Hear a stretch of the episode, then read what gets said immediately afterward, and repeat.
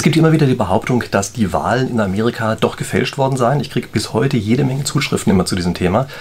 Und weil ich so viel davon kriege, habe ich mir einfach gedacht, gucke ich mir doch einfach mal selber die Originaldaten an, werte die ein bisschen aus und mache mal so ein paar sozusagen statistische Tests im Sinne der statistischen, äh, statistischen Forensik. Gucke mir einfach mal so ein paar Sachen an den Originaldaten selber einfach mal an und dann gucken wir, ob tatsächlich diese Anhaltspunkte, die immer genannt werden, dafür, dass eine Wahlfälschung vorliegt, also ob es diese Anhaltspunkte tatsächlich gibt. Und um das gleich mal sozusagen ein Ergebnis vorwegzunehmen, ähm, sehr oft wurde mir gesagt, die Verteilung von bestimmten Ziffern, ich sage im Laufe dieses Videos noch, was es genau damit auf sich hat, aber die Verteilung von Ziffern sei also anders als die, die man theoretisch theoretisch erwarten könnte. Und ich habe hier zwei Grafiken eingeblendet. Äh, was Sie hier sehen, diese grünen Balken sind jeweils die Verteilung, die man jetzt also tatsächlich herauskriegen kann. Die blauen Kurven sind die, die man theoretisch erwarten würde. Und das Interessante ist, in der Tat, sowohl für Biden als auch für Trump weichen diese beiden Sachen relativ stark voneinander ab. Und was es damit auf sich hat, wie gesagt, dem möchte ich in diesem Video hier einfach mal ein bisschen ausführlicher nachgehen.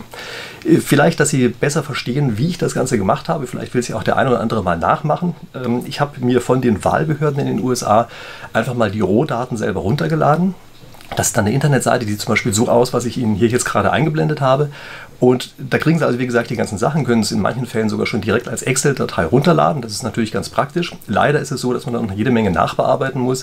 Das ist auch der Grund, weshalb ich hier die Anzahl der Wahlbezirke, die ich ausgewertet habe, beispielsweise einfach mal auf 1000 oder so begrenzt habe. Aber das ist eigentlich groß genug, sodass ich da drin schon irgendwas zeigen sollte. Also, das ist erstmal das, was wir sozusagen als Ausgangsbasis hier haben. Dann habe ich das Ganze so ein bisschen aufbereitet ähm, und habe beispielsweise solche Sachen gemacht, wie dass ich die Endziffern extrahiert habe oder die Anfangsziffern von den einzelnen Daten und dann habe ich mir angesehen, was es mit diesen, also ob das sozusagen der, äh, der normalen Verteilung, die man erwarten würde, äh, jetzt, ob das mit der übereinstimmt oder ob das komplett davon abweicht. Ähm, übrigens, für den Fall, dass Sie sich fragen, was steht hier eigentlich in den einzelnen Zeilen drin? Also das ist so, dass in Amerika natürlich wie bei uns die Sachen eingeteilt sind in Wahlbezirke. Die haben immer so eine, weiß ich, eine Größe von mehreren hundert bis tausend Wählern ungefähr. Wir kommen darauf noch genauer zu sprechen. Aber für diese einzelnen Wahlbezirke kriegt man die Daten jetzt also immer in der Weise, dass dort genau drin steht, in dem Wahlbezirk so und so, haben so und so viele Leute insgesamt abgestimmt. Diese Anzahl in tatsächlicher Zahl ähm, hat für Biden gestimmt, diese Zahl in absoluten Zahlen hat für Trump gestimmt und so weiter. Ein paar andere Kandidaten waren ja auch noch da und das gleiche auch für Parteien, wenn dann gleichzeitig auch äh, diese Parteiwahl damit stattgefunden hat. Also so kriegt man erstmal diese Daten, so kann man damit alle möglichen Sachen machen. Übrigens für den Fall, dass Sie sich fragen, wie extrahiert man eigentlich die Anfangsziffern oder die Endziffern? Wie gesagt, gibt ja vielleicht Leute, die das selber nachmachen wollen. Ich habe das so gemacht, dass ich diese Zahl erst in äh, einen Text äh, umkonvertiert habe. Dann kann man aus dem Text relativ leicht mit einem einfachen Excel-Befehl bestimmte Stellen extrahieren, die, die man haben möchte. Und das, was dort als Ergebnis rausgekommen ist, das habe ich dann wieder zurückverwandelt in eine Zahl. Keine Ahnung, ob es eine bessere Methode gibt. Aber wie gesagt, nur als Hinweis für den Fall, dass Sie das auch nachmachen wollen. So, und jetzt gehen wir also verschiedene Tests durch, wie man sich diese Zahlen angucken kann und daraus schließen kann, ob jetzt hier tatsächlich in irgendeiner Form irgendwie manipuliert worden ist oder nicht. Und der erste Test, den ich hier mache, ist, dass ich mir einfach mal ansehe, wie sind denn eigentlich die Endziffern verteilt. Ja, also wir haben jetzt in den ganzen Wahlbezirken, steht ja da, weiß ich zum Beispiel, Trump hat 123 Stimmen, Biden hat 256 Stimmen oder irgend sowas. Diese Zahlen stehen jeweils da. Und wir gucken uns jetzt einfach mal die Endziffern an, die beiden Endziffern und gucken uns an, ob bei diesen Ziffern mit irgendeiner Manipulation zu rechnen ist. Wieso geht das?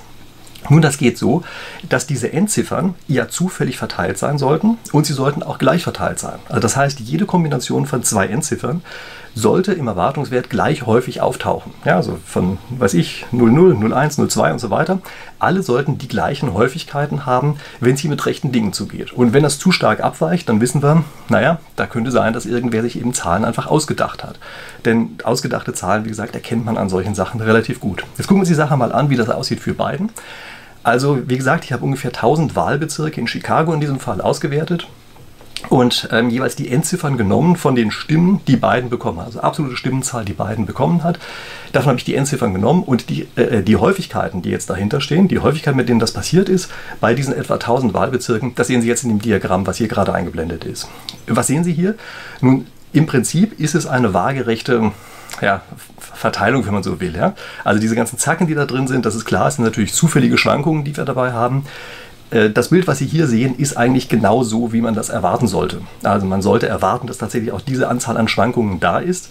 Ähm, Sie erkennen normalerweise Abweichungen. Also wenn sich jemand Zahlen ausdenkt, ja, Abweichungen von so einer zufälligen Verteilung, erkennen Sie normalerweise in einer von zwei Sachen. Nämlich eine Sache ist, es gibt plötzlich Häufungen an irgendeiner Stelle. Also irgendwer mag eine bestimmte Zahl besonders gern. Er mag die Zahl 42 besonders gern, dann taucht 42 plötzlich viel häufiger auf als alle möglichen anderen Zahlen. Sowas kann sein. Oder wo man es auch erkennt, ist, dass plötzlich es zu wenig schwankt. Denn es ist so, ein ganz naiver Wahlfälscher sozusagen oder Zahlenfälscher, der fängt erstmal an, denkt sich eben naiv die Zahlen aus und dann macht er normalerweise den Fehler, einzelne Zahlen plötzlich zu stark zu nennen. Jemand, der ein bisschen fortgeschrittener ist, weiß er, dass er das tut und reduziert deshalb die, äh, die Schwankungen, die in den Zahlen drin sind. Das heißt, wenn das hier zu homogen aussehen würde, dann wäre das ebenfalls bereits wieder ein Indikator dafür, dass diese Zahlen eben nicht zufällig, sondern in irgendeiner Form manipuliert sind. Und wie gesagt, das, was Sie hier gerade sehen, genau so sollte eine zufällige Verteilung von Endziffern aussehen. Das ist also exakt das, was wir hier bei beiden auch beobachten können. Jetzt gucken wir uns die Zahlen für Trump an und Sie merken sofort, das sieht aber irgendwie strukturell anders aus. Die Schwankungen, die wir haben, sind zwar ähnlich groß, aber wir haben plötzlich eine Häufung, die im unteren Bereich liegt. Ja, also plötzlich die unteren Endziffern, Endzifferkombinationen, die sind plötzlich viel stärker vertreten als die anderen Entziffernkombinationen. Und Sie merken sofort, das ist natürlich auf jeden Fall eine Abweichung von dieser theoretischen Vorgabe, die wir haben, dass alles gleich verteilt sein sollte. Das heißt also, erstmal müsste man naiverweise jetzt glauben, Trump habe in Wahrheit äh, hier drin gefälscht. Das ist aber nicht so. Und ich kann Ihnen sagen, warum das nicht so ist. Es gibt nämlich hier eine Besonderheit und das liegt an der Größe der Wahlbezirke und an der Anzahl der Stimmen, die Trump jeweils bekommt. Also die Wahlbezirke sind alle ungefähr in dem Bereich von 300 bis sagen wir mal 1000 Personen. So, so etwa die Größenordnung ist das. Also es gibt manche ein bisschen mehr, manche dann ein bisschen weniger. Aber jedenfalls ist es ein relativ schmales Band. In diesem schmalen Band bekommt Trump in der Größenordnung von 5 bis 150 Stimmen jeweils. Also denken Sie dran, das war ja Chicago. Ja, das ist also eine Demokraten-Hochburg. Das heißt also, die Mehrheit dort wählt eher für Biden. Und Trump hat also eine relativ kleine Stimmenzahl. Und wenn man sich das jetzt ansieht, also eine kleine Stimmenzahl, das bedeutet, dass die kleinen Kombinationen, die wir haben, also sowas wie, weiß ich, 25, ja, 36, solche Dinge, äh, die kommen jetzt häufiger vor als andere. Und zwar deshalb, weil das bereits seine absolute Stimmenzahl ist. Also er hat gar nicht mehr als nur diese beiden Endziffern. Ich habe eben die beiden Endziffern ausgewertet. Aber davor sind teilweise gar keine weiteren Ziffern. Der hat nicht 333 Stimmen bekommen, sondern er hat eben nur 33 Stimmen bekommen. Das heißt also, das, was wir hier als Verteilung sehen, ist im Wesentlichen das, ähm, was einfach äh, Trump eben selber bereits an absoluten Stimmen bekommen hat. Es kann übrigens auch sein, dass er manchmal über die 100 rüber springt. Also dann kriegt er, weiß ich, ähm, nicht 90 oder sowas, sondern er kriegt eben 110, 120 Stimmen, irgend so etwas. Und Sie merken auch wieder, wenn wir uns da die Endziffern von ansehen, also gerade wenn der 100er davor steht, landen wir ebenfalls wieder im Bereich der kleinen Endzifferkombinationen. Mit anderen Worten, das ist etwas, was man hier aufgrund der Wahlkreiszuschnitte auch erwarten sollte, dass bei Trump genau diese Zahlen so aussehen, wie sie hier aussehen. Ja, das ist eine Besonderheit der Wahlkreisgröße und der Anzahl der Stimmen, die Trump da drin bekommt. Also, äh, aus der Sicht ist hier erstmal für beide Kandidaten alles im grünen Bereich. Man musste bei Trump ein bisschen genauer hingucken, als man bei beiden hingucken musste. Jetzt gibt es einen weiteren Test, der ist ausgefuchster. Das ist nämlich ein, also nennt sich äh, Benfordges Gesetz, was dahinter steht. Und dieses Benfordsche Gesetz, das basiert auf der Beobachtung, dass die Zahlen also die Ziffern, muss man eigentlich sagen, die Ziffern in unserem Dezimalsystem nicht gleich häufig vorkommen. Also die sind nicht etwa gleich verteilt, wie man sich das vorstellen könnte, sondern wenn wir uns führende Ziffern angucken in, in unseren Zahlen, die führenden Ziffern, ja, eben haben wir von den Endziffern gesprochen, hier sprechen wir von den führenden Ziffern. Wenn wir uns die führenden Ziffern angucken, dann stellen wir fest, dass diese führenden Ziffern eben nicht gleich verteilt sind, sondern dass sie ein ganz seltsames, sehr vorhersehbares Muster haben. Wenn Sie das selber mal ausprobieren können, äh, oder ausprobieren wollen, dann können Sie das auf eine ganz einfache Art und Weise machen. Nämlich, Sie nehmen ganz einfach mal Ihr Geburtsdatum und geben das in irgendeiner Form dreistellig an. Ja, also, weiß ich, sehe zu, dass also Tag und Monat, ja, dass Sie das in irgendeiner Form dreistellig angeben. Wenn da zu viel sind, schneiden Sie eine Stelle dann irgendwo ab. Und dann machen Sie folgendes: Sie nehmen diese dreistellige Zahl, die auf die Art und Weise entstanden ist, und stellen die Ziffern von 1 bis 9 jeweils voran. Ja, also Sie haben die 1 erst vorangestellt, die 2 vorangestellt und so weiter. Und diese vierstellige Zahl, die dadurch entsteht, die tippen Sie jeweils in die Google-Suche ein und dann notieren Sie sich mal die Anzahl der Treffer, die Sie davon bekommen. Ja, wird Ihnen angezeigt, wie viele Treffer Sie ungefähr bekommen aufgrund äh, dieser Suche. Ich habe das mal gemacht mit der Zahl 136. Sie können sich jetzt fragen, wer am 13.06. Geburtstag hat. Ich sage Ihnen eins, es bin nicht ich, aber es ist jemand, auf den Sie durchaus kommen könnten, ähm, wenn Sie sich ein bisschen auskennen mit meinem Kanal. Aber gut, also 13.06., ja, 136. Und wir stellen jetzt also jeweils die Zahlen, Ziffern 1 bis 9 dieser 136 voran. Und was wir jetzt sehen ist, dass dieses 1 136, also 1136, sehr viel mehr Treffer liefert als 2136 und das wiederum mehr als 3136. Also wir kriegen eine ganz seltsame Verteilung, die dahinter ist und die ist sehr vorhersehbar. Also führende Ziffern sind in unserem Dezimalsystem normalerweise genau so verteilt wie das, was Sie hier gerade sehen. Das heißt, es ist so eine relativ stark abnehmende Funktion, die am Anfang sehr stark abnimmt, äh, danach immer schwächer. Es gibt äh, dahinter auch eine Formel, ja, klar, wie so immer. Ähm, also das erstmal ist das Benford'sche Gesetz, was ich Ihnen gerade gezeigt habe, ähm, über diese Ziffernverteilung für den Fall, dass Sie sozusagen die theoretische ähm, relative Häufigkeit haben wollen, die die einzelne Ziffer hat, dann brauchen Sie es nur einzusetzen in die Formel, die Sie hier gerade sehen. Also das heißt, Sie nehmen diese führende Ziffer, also D ist das in dieser Formel, die ich Ihnen hier einblende, die, äh, die führende Ziffer, von der um die es gerade geht. Dann nehmen Sie also dieses D plus 1, teilen das durch das D wieder selber und davon nehmen Sie den dekadischen Logarithmus, also den Zehner-Logarithmus. Ja, und das gibt Ihnen ungefähr die zu erwartende relative Häufigkeit an, mit der äh, diese Anfangsziffer auftaucht. Ähm, wenn Sie sich jetzt fragen, warum ist das so? Also ich finde das sehr erstaunlich, dass das so ist. Aber es ist so, lässt sich also auch mit viel Aufwand mathematisch beweisen, dass das so ist. Aber es gibt eine Sache, wie man sich das relativ gut intuitiv klar machen kann. Und das ist, ähm, indem man auf einen Rechenschieber guckt. Ich weiß nicht, ob Sie sowas noch kennen. Ich habe Ihnen hier einfach mal einen mitgebracht. Ja, das ist ein Rechenschieber. Äh, ich blende immer lieber einen oben groß ein, damit Sie es genau sehen können. Damit haben Ingenieure früher immer sehr viel gerechnet. Also die ganzen Multiplikationen und sowas, die wurden mit so einem Rechenschieber gemacht. Und die Besonderheit bei so einem Rechenschieber ist, dass die Zahlen, die darauf abgebildet sind, nicht immer die gleichen Abstände haben, sondern die Abstände darauf sind unterschiedlich. Ich habe Ihnen jetzt hier einfach mal eingeblendet bei diesem Rechenschieber, wo die einzelnen Zahlen sind. Also der erste Pfeil, den Sie dort sehen, ganz links, der steht für die 1, dann kommt die 2, dann kommen die 3, 4, 5 und so weiter bis zur 9 und die Abstände werden immer kleiner. Äh, woran liegt das? Das liegt daran, dass, äh, damit Sie mit diesem Rechenschieber rechnen können, ist das eine logarithmische Skala, die da drauf ist. Und diese logarithmische Skala hat eben die Eigenschaft, sozusagen die unteren Bereiche zu dehnen und die oberen Bereiche zu stauchen. Und äh, wenn Sie jetzt auf diesem Rechenschieber äh, an irgendeiner Stelle, also sozusagen zufällig einen Punkt auswählen auf diesem Rechenschieber, ähm, also weiß ich, ich werfe immer Dartpfeile da drauf und gucke mir an, äh, bei welcher Zahl ist der hängen geblieben, also was ist die, die kleinere Zahl, die links daneben steht, ähm, dann ist klar, dann ist natürlich der Bereich, der für die 1 da ist, viel größer als der für die 2 und der ist dann größer als der für die 3. Das heißt also, die Wahrscheinlichkeiten für genau diese Ziffern sind jeweils einfach größer, wenn die Ziffern kleiner sind. Und ähm, das funktioniert unter anderem deshalb oder gilt dann, so muss man eigentlich sagen, es gilt dann, wenn die Zahlen, mit denen wir es hier zu tun haben, über mehrere Zehnerpotenzen verteilt sind. Ja, also diese führenden Ziffern, die verhalten sich dann so, wenn wir nicht einfach einen kleinen Bereich von Zahlen haben, sondern dann, wenn es zum Beispiel von, weiß ich, 1 bis 50 Millionen oder irgend sowas geht, ja, also wenn mehrere Zehnerpotenzen dazwischen liegen, dann verhalten sich diese ersten Ziffern so, äh, wie das eben nach diesem Benfordschen Gesetz zu erwarten ist. Also das ist eine wichtige Sache. Das ist übrigens auch, wenn Sie mit so einem Rechenschieber noch rechnen können. Also ich habe das in der Schule lustigerweise noch gelernt. Äh, damit ist es so, wenn Sie damit rechnen, äh, können Sie immer nur die signifikanten Ziffern ausrechnen. Und die Zehnerpotenz, die müssen Sie selber irgendwie dazu schätzen. Also das ist eine ziemlich blöde Sache eigentlich bei dem Rechnen mit diesem Rechenschieber. Aber das ist eben der Grund dafür, dass diese Zahlen so verteilt sind, wie sie hier verteilt sind. Also es erstmal genug zur Anschauung reichen. Und jetzt gucken wir uns einfach mal an, wie sind denn die führenden Ziffern der Stimmabgaben in den einzelnen Wahlbezirken verteilt? Und zwar gucken wir uns das erstmal an für Trump. Und da sieht das so aus wie das, was Sie hier jetzt gerade sehen. Also, die äh, grünen Balken sind wieder die Häufigkeiten, die absoluten Häufigkeiten, mit denen Anfangsziffern aufgetaucht sind. Und Sie sehen hier ganz deutlich, die 1 taucht also mit Abstand am häufigsten auf, die 2 taucht weniger auf und diese äh, Benford-Verteilung, die habe ich hier mal drüber gelegt als die blaue Kurve. Sie können sehen, die stimmt relativ gut überein. Also es gibt natürlich wieder Abweichungen, aber ich habe mir schon gesagt, wenn es zu wenig Abweichungen gibt, dann ist das auch schon wieder fast ein Grund, um misstrauisch zu werden. Also die Abweichungen sind nicht besonders groß, obwohl es hier eine Abweichung gibt, um die wir uns gleich nochmal genauer kümmern müssen. Aber egal, also vom Prinzip her sieht es jedenfalls erstmal ziemlich Benfordig aus, um das mal so zu sagen. Wie sieht das Ganze bei beiden aus? Und äh, wenn wir da drauf gucken, dann sieht das so aus. Also, das sollte ja eigentlich auch so sein, wie das ähm, bei Trump ist oder wie das eben bei der Benford-Verteilung normalerweise ist. Die blaue Kurve ist ja nach wie vor drin.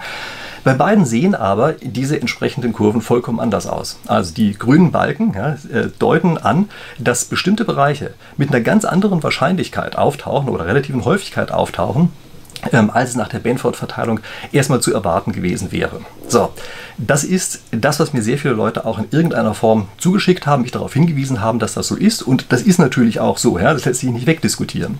Jetzt ist natürlich die große Frage, die wir uns stellen müssen, ähm, was liegt hier eigentlich vor? Also, warum ist das so, wie das ist? Also das ist ähm, natürlich schon erstmal eine Sache und also ich verstehe schon, dass jetzt sehr viele an, dem, an der Stelle das Gefühl hatten, oh je, das sieht aber schon ziemlich stark nach Wahlfälschung aus. Aber gucken wir bitte einfach mal genauer hin. Ich habe Ihnen eben die Voraussetzung gesagt, unter der das Benfordsche Gesetz gilt. Und die Voraussetzung dafür ist, dass die Zahlen über mehrere Zehnerpotenzen verteilt sind.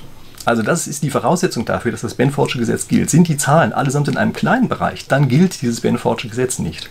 Und jetzt gucken Sie sich bitte nochmal kurz die Größen der Wahlbezirke an. Dann stellen Sie fest, die liegen ja alle zwischen 300 und 1000 Stimmen. Das bedeutet also, die Wahlbezirke sind von ihrem Zuschnitt her gerade extra so gebaut, dass die von der Größe her eben nicht besonders stark schwanken. Und weil das so ist, gilt da drin auch das Benfordsche Gesetz nicht. Und gucken wir uns jetzt halt die Sache nochmal ganz kurz an, äh, wie das bei beiden aussieht. Also ich blende Ihnen hier die Verteilung nochmal ein. Biden kriegt typischerweise in dem Bereich von 200 bis 600 Stimmen in diesen einzelnen Wahlbezirken.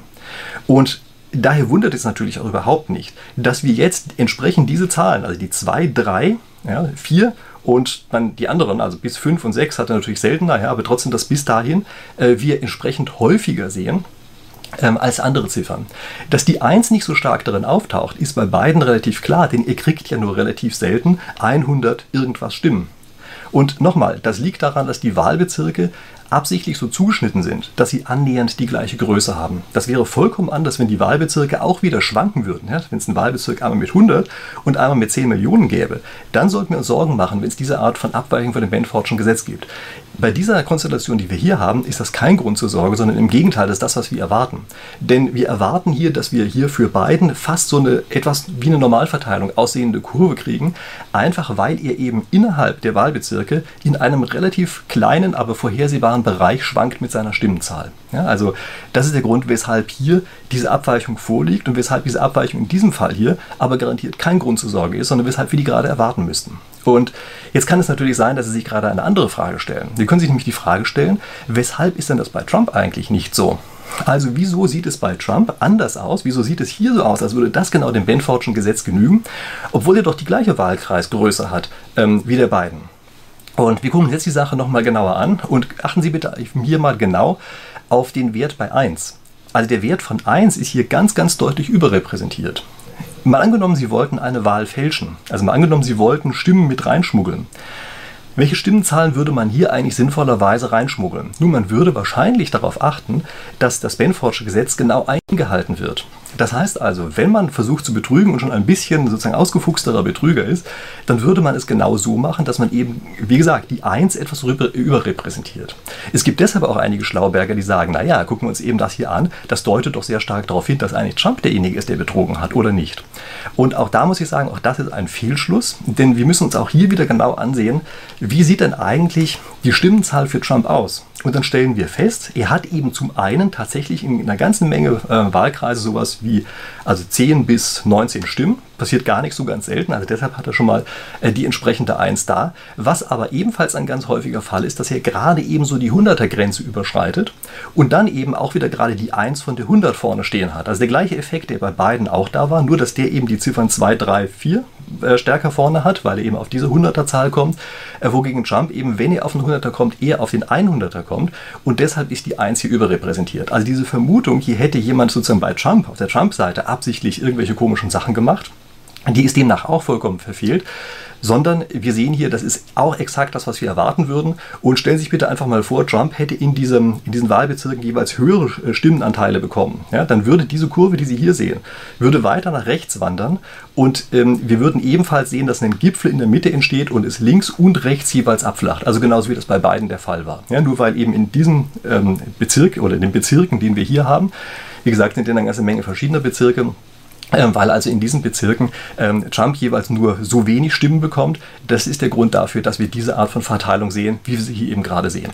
Übrigens auch die äh, Tatsache, dass jetzt hier also die 9 etwas stärker auftaucht als zum Beispiel die 4 oder so. Ja, das ist ja auch eine etwas seltsame Abweichung eigentlich. Das passiert sonst nur relativ selten. Aber das lässt sich natürlich auch genau dadurch erklären, dass er eben zum Beispiel auch solche Stimmenzahlen wie 90 oder 80 oder irgend sowas hat, ja, oder eben wie gesagt gerade über die 100 kommt, was dann diese, äh, diese sehr häufige Zahl der 1 für ihn erklärt. Also das heißt, Sie sehen, diese diese Sachen mit dem Benfordschen Gesetz, äh, da muss man schon sehr genau hingucken, was jeweils die, sozusagen die Details jeweils dahinter sind, um daraus schließen zu können, ob jetzt tatsächlich das auf einen Betrug in irgendeiner Form hindeutet oder nicht. Also wenn man sich nicht genau andere Aspekte mit ansieht, macht man eigentlich schon automatisch einen Fehler bei dieser forensischen Analyse. So, jetzt ähm, machen wir noch eine dritte Methode. Wir gucken uns jetzt nämlich einfach nochmal bestimmte Korrelationen an. Das heißt, wir verproben jetzt einfach nochmal bestimmte Sachen untereinander und überlegen uns, passen die eigentlich zusammen? Also eben haben wir uns hauptsächlich um Ziffernkombinationen und sowas gekümmert. Ja? Und jetzt gucken wir uns an, sind eigentlich Zahlenwerte, die wir unabhängig voneinander haben, passen die eigentlich zusammen? Also das ist das, was wir uns jetzt ansehen. Das wird, ähm, in diesem Fall mache ich das für Michigan. Warum äh, für Michigan? Äh, weil das eine Sache ist, bei der also auch sozusagen von prominenter Stelle behauptet worden ist, äh, dort sei das Ganze, also dort sei relativ klar nachweisbar, dass dort äh, von beiden zusätzliche Stimmen irgendwie reingeschmuggelt worden sind. Also deshalb machen wir das Ganze hier für Michigan. Und ähm, ja, gut, also gucken wir uns erstmal kurz den Hintergrund an. Was ist eigentlich das, was man dort untersuchen kann? Also in, man kann dort entweder für die ganze Partei stimmen, also wie bei uns, man wählt sozusagen eine Liste, oder man sagt, nee, ich will nicht für die ganze Liste stimmen, ich möchte für einzelne Kandidaten stimmen, unter anderem eben auch für den Präsidenten, und da muss man lauter einzelne Kreuzchen machen. Und also die beiden Möglichkeiten gibt es, also jede einzelne, äh, jede einzelne Person, die wählt, muss sich entscheiden, macht sie das eine oder macht sie das andere, aber dann hat man natürlich am Ende ähm, in den Wahlurnen hat man äh, eben beide Varianten irgendwie drin und man kann jetzt einfach Plausibilitätstests machen. Man kann sich nämlich ansehen, in einem Wahlbezirk, in dem sehr viel für die Republikaner gewählt worden ist, müsste ja eigentlich auch auf der anderen Seite, da wo die Kandidaten einzeln gewählt werden, sehr viel für Trump gewählt worden sein. Oder anders ausgedrückt, in Wahlbezirken, in denen eben eher die Demokraten gewählt worden sind, dort müsste eben auch eher eine, äh, also Stimmenabgaben für Biden sein. Das heißt, wir können jetzt also einfach mal die Zusammenhänge zwischen den beiden uns ansehen und uns fragen, passt das eigentlich zusammen? Ähm, wenn man eine Wahlfälschung in so einer Konstellation übrigens machen will und nicht entdeckt werden will, dann muss man jetzt also nicht nur darauf achten, dass die Endziffern stimmen und die Anfangsziffern auf eine bestimmte Weise da sind. Man muss jetzt auch noch darauf achten, als Wahlfälscher, ähm, dass man eben nicht nur an einer Stelle fälschen kann, sondern dass man jetzt auch noch an zwei Stellen gleichzeitig fälschen muss. Also das heißt, wenn man zusätzliche beiden Stimmen reinschmuggelt in das Ganze, muss man auch noch zusätzliche Demokratenstimmen mit reinschmuggeln, weil ansonsten äh, das Verhältnis nicht mehr stimmt und es durch diese Art von Analyse, die wir jetzt gerade machen, äh, sofort auffliegen würde. Das ist übrigens etwas, was das Finanzamt auch macht. Also stellen Sie vor, Sie betreiben eine Würstchenbude und Sie haben eine bestimmte Menge an Ketchup und Senf, die bei Ihnen verbraucht wird. Das Finanzamt guckt sich an bei einer Steuerprüfung, passt eigentlich die Anzahl der Senftuben, die Sie verbraucht haben, zu der Anzahl der Würstchen, die Sie angeblich verkauft haben wollen. Und für den Fall, dass bei Ihnen plötzlich der Senfverbrauch viel höher ist als bei anderen, da gibt es halt mal eine deutliche Nachfrage, woran das liegen kann und ob Sie nicht vielleicht vergessen haben, ein paar von Ihren Würstchen abzurechnen. Also das ist letztlich genau die gleiche Idee, die dahinter steht. Und nun gibt es eben, wie gesagt, für Michigan die Behauptung, dass das so passiert sei. Und also am Ende muss man einfach immer nachgucken, stimmt das eben? Und wie gesagt, man kriegt die Daten, ja, das heißt, man kann die sich runterladen. Und das ist genau das, was ich hier gemacht habe. Auch hier für den Fall, dass Sie es nachmachen wollen, also die Daten kriegen Sie auf der Internetseite, wie gesagt, habe ich unten hingeschrieben. Ähm, achten Sie drauf, Sie brauchen hier die Stimmenanteile. Also was Sie auf der Internetseite bekommen, sind die absoluten Stimmenzahlen. Wenn Sie die einfach miteinander korrelieren, äh, dann äh, kriegen Sie sowieso nur Murks raus, dann kriegen Sie nur positive Korrelationen raus, was daran liegt, dass Sie dann nur die Wahlbezirke, also die Größe der Wahlbezirke sozusagen, ähm, untereinander korrelieren würden. Das ist natürlich Blödsinn. Ja? Das ist nicht das, was Sie wollen. Das heißt, Sie müssen das erstmal umrechnen in Stimmenanteile und jetzt müssen Sie sich angucken, wie groß ist in einem Wahlbezirk der Anteil für die Demokraten, die abgegeben worden sind, also die Liste, und wie groß ist der Anteil für Biden. Ja? Und das müssen Sie also jetzt für jeden einzelnen Wahlbezirk machen. Habe ich hier auch so gemacht. Dann kriegen Sie also jetzt jede Menge verschiedener Punkte und dann gucken Sie sich an, wenn Sie das Ganze so ein Streudiagramm einzeichnen, wie liegen die eigentlich zusammen. Und was Sie hier sehen, ist, dass Sie einen praktisch perfekten Fit haben. Also wenn man jetzt in Lehrbüchern nachgucken würde, wie sieht denn sozusagen 1a-Korrelation aus, besser als so geht es eigentlich nicht mehr. Also Sie sehen hier, es gibt hier praktisch keine irgendwie drastischen Ausreißer. Die liegen alle brav in einem ganz engen Korridor, der auch vollkommen sozusagen normal ist von, von der Schwankungsintensität her. Die liegen die alle drauf, sodass also dort, wo eben viel Demokraten gewählt worden sind, auch gleichzeitig viel für Biden gestimmt worden ist. Gucken wir uns die andere Konstellation an klappt das eigentlich auch, wenn wir es mit Trump machen? Und ja, immer dann, wenn viel in einem Wahlbezirk für die Demokraten gestimmt worden ist, dann ist für Trump gibt es äh, also wieder weniger Stimmen. Also sie haben genau die gleiche Kurve, nur eben mit ähm, der fallenden Steigung, also ist klar. äh, das ist ja genau das, was wir auch erwartet haben. Wir können das gleiche auch jetzt für ähm, aus republikanischer Sicht machen, also immer in den Wahlbezirken, in denen für stark, also mit hohem Anteil für die Republikaner gestimmt worden ist, kriegt natürlich Biden weniger Stimmen und im anderen Fall, wo viel für die Republikaner gestimmt worden ist, äh, kriegt eben Trump viele Stimmen. Also das ist genau das, was wir hier sehen und ist auch exakt das, was wir erwarten konnten. Und was Sie hier haben, ist also äh, eigentlich Korrelationen wie aus dem Bilderbuch. Ne? Das sind Korrelationen genauso, wie sie aussehen sollten. Das ist exakt das, was wir theoretisch zu erwarten hätten. Und äh, also nochmal, wenn Sie so, äh, solche Bilder in der Weise sehen, ja, hieraus kann man in überhaupt gar keiner Weise schließen, dass hier an irgendeiner Stelle sozusagen säckeweise beiden Stimmen reingetragen worden sind, weil das sofort einen Ausreißer geben würde, wo ein Punkt plötzlich aus dieser Wolke richtig ausbricht, wenn er an dieser Stelle ist.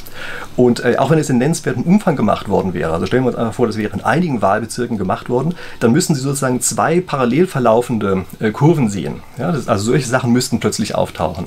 Also das heißt, diese, also mit der Analyse, so wie wir das hier aus der Ferne machen können, und mehr haben wir hier nicht zur Verfügung, wenn wir ehrlich sind, ja, aber die Analyse, die wir aus der Ferne machen können, die deutet überhaupt nicht darauf hin, äh, dass hier ähm, in der Weise, in, äh, also in irgendeiner Form sozusagen Wahlfälschung vorgelegen hat oder nicht. Also, dass sie vorgelegen hat, dafür, darauf deutet nichts hin. So, gut, also ähm, keine Ahnung, ob ich mich jetzt unbeliebt mache mit solchen Aussagen, aber ich gehe jetzt einfach trotzdem mal über zu einer kleinen Zusammenfassung, denn ich habe viel erzählt, sodass wir nochmal so ganz kurz rekapitulieren können, äh, was ich hier eigentlich gemacht habe. Nämlich, ich habe mir am Anfang erstmal angesehen, wie sind eigentlich Ziffernverteilungen und das haben wir jetzt für Chicago gemacht. Sie können das auch an anderen Stellen einfach mal machen. Und was wir dort gesehen haben, ist, dass die Endziffernverteilung etwas ist, was zumindest in Chicago gegen Trump spricht. Sie können das gerne nochmal für andere Wahlbezirke machen, da werden Sie sehen, äh, dass Trump auch in die äh, Mitte eher reingerutscht sein müsste. Also äh, sozusagen diese Verteilung, die wir an anderen Stellen bei beiden gesehen haben. Genau das gleiche, wir haben hier, wenn wir uns diese Größen ansehen, in Chicago haben wir also einen relativ starken Indikator gegen Biden. Ähm, weil der, äh, wie gesagt, jetzt erstmal diese komische Verteilung hat, die, die von dieser Benford-Verteilung abweicht. Aber nochmal, das Ganze liegt an, dem, an, der Größe des Wahl, an der Größe der Wahlbezirke und an den Stimmen, die jeweils da drin gegeben worden sind. Also das ist wirklich etwas, äh, was eben nicht darauf hindeutet, dass hier Wahlbetrug vorliegt. Und äh, also nochmal, ich habe Ihnen ja gesagt, wie man das vom Prinzip her nachprüfen kann. Äh, wenn Sie Lust haben, machen Sie das gerne auch für andere Wahlbezirke, wenn Sie das Gefühl haben, das wäre jetzt hier, weiß ich, eine falsche Auswahl oder irgend sowas. Man kann das zu Hause nachvollziehen. Und ähm, ich bin mir sehr sicher, dass Sie dort auch feststellen werden, dass man mit solchen Methoden zumindest hier nicht, zumindest nicht was findet. Ähm, übrigens, wieso nicht? Nicht. Äh, Sie müssen sich vorstellen, das ist, also die amerikanische Wahl ist ja jetzt nichts, was die Welt sozusagen gar nicht bewegt, wo niemand hinguckt. Ja? Das heißt, also, da gibt es sehr, sehr viele Leute, die versuchen, mit solchen eher forensisch orientierten Methoden irgendwie zu arbeiten. Ja? Und das, also wenn es hier wirklich etwas gäbe, das wäre relativ sicher, dass das zumindest auf dieser Ebene auffallen müsste. Das heißt also, wenn wirklich jemand Wahl, Wahlen fälscht, dann muss er das sehr, sehr viel besser machen, als etwas, was wir eben hier aus der Entfernung von vielen tausend Kilometern einfach mal so rauskriegen können. Okay, gut, aber das nur am Rande dazu. Ja? Also da jetzt mich auch sehr gewundert, wenn wir das rausgekriegt hätten. Äh, Nochmal äh, das äh, sozusagen Zusammenfassung, zweiter Teil oder eigentlich der dritte Teil von den Sachen, die ich gemacht habe. Äh, wir haben uns die Korrelationen auch nochmal angesehen, haben dort angesehen, ob äh, Plausibilisierungen stattfinden können für die verschiedenen äh, Stimmabgaben, die dort waren. Und auch dort habe ich Ihnen gesagt, das Ganze sieht aus wie aus dem Bilderbuch und passt also auch bestens zusammen. Sie haben dort keine Ausreißer. Und wie gesagt, Sie sind wieder gerne eingeladen, nachzugucken, ob Sie an irgendwelchen anderen Stellen, in anderen Wahlbezirken solche Ausreißer finden. Aber es gibt eben wirklich sehr viele davon. Und es ist eben echt auch eine ganze Menge Arbeit. Ähm, wie gesagt, wenn Sie es machen wollen, ich habe Ihnen die Links dazu unten in die Videobeschreibung reingeschrieben. Sie kriegen natürlich noch mehr Links, müssen Sie ein bisschen suchen. Schreiben Sie mir das gerne in die Kommentare unten rein, wenn Sie das eine oder andere haben, ich ähm, also rausgefunden haben oder was Sie dazu meinen. Äh, ich muss Ihnen dazu sagen, es ist erstaunlich viel Arbeit, sowas nachzurechnen. Also dieses Video, was ich hier gemacht habe, war wirklich erstaunlich viel Arbeit. Das hat mich überrascht. Ich habe erst gedacht, ich brauche mir einfach bloß diese Daten runterzuladen. Geht ganz schnell, mache ich schnell ein paar Korrelationen, fertig ist der Lack. Am Ende steckt die Tücke doch immer im Detail, sodass man länger dran rumbastelt. Also daher, es war jetzt relativ viel Mühe, das zu machen. Äh, für den Fall, dass Sie jemanden kennen, den das auch noch interessieren könnte, dann scheuen Sie sich nicht, unten mal auf den Teilen-Knopf zu drücken und ihm das auch zu schicken. Ähm, ihm oder ihr, ja, darf auch gerne eine Freundin sein einfach dorthin zu schicken, äh, einfach also für den Fall, dass denjenigen interessiert oder falls eben auch jemand ist, der das Gefühl hat, der hätte Lust, sowas auch nochmal nachzurechnen. Also dann lohnt sich vielleicht die Arbeit mehr, die ich in das Video reingesteckt habe, weil es dann mehr Leute kriegen, die sich dafür interessieren. Und ansonsten bleibt mir nichts anderes, Ihnen zu danken, dass Sie mir jetzt also mutig bis hierher gefolgt sind und so lange zugehört haben. Und wir sehen uns dann wieder in der nächsten Woche. Bis dahin.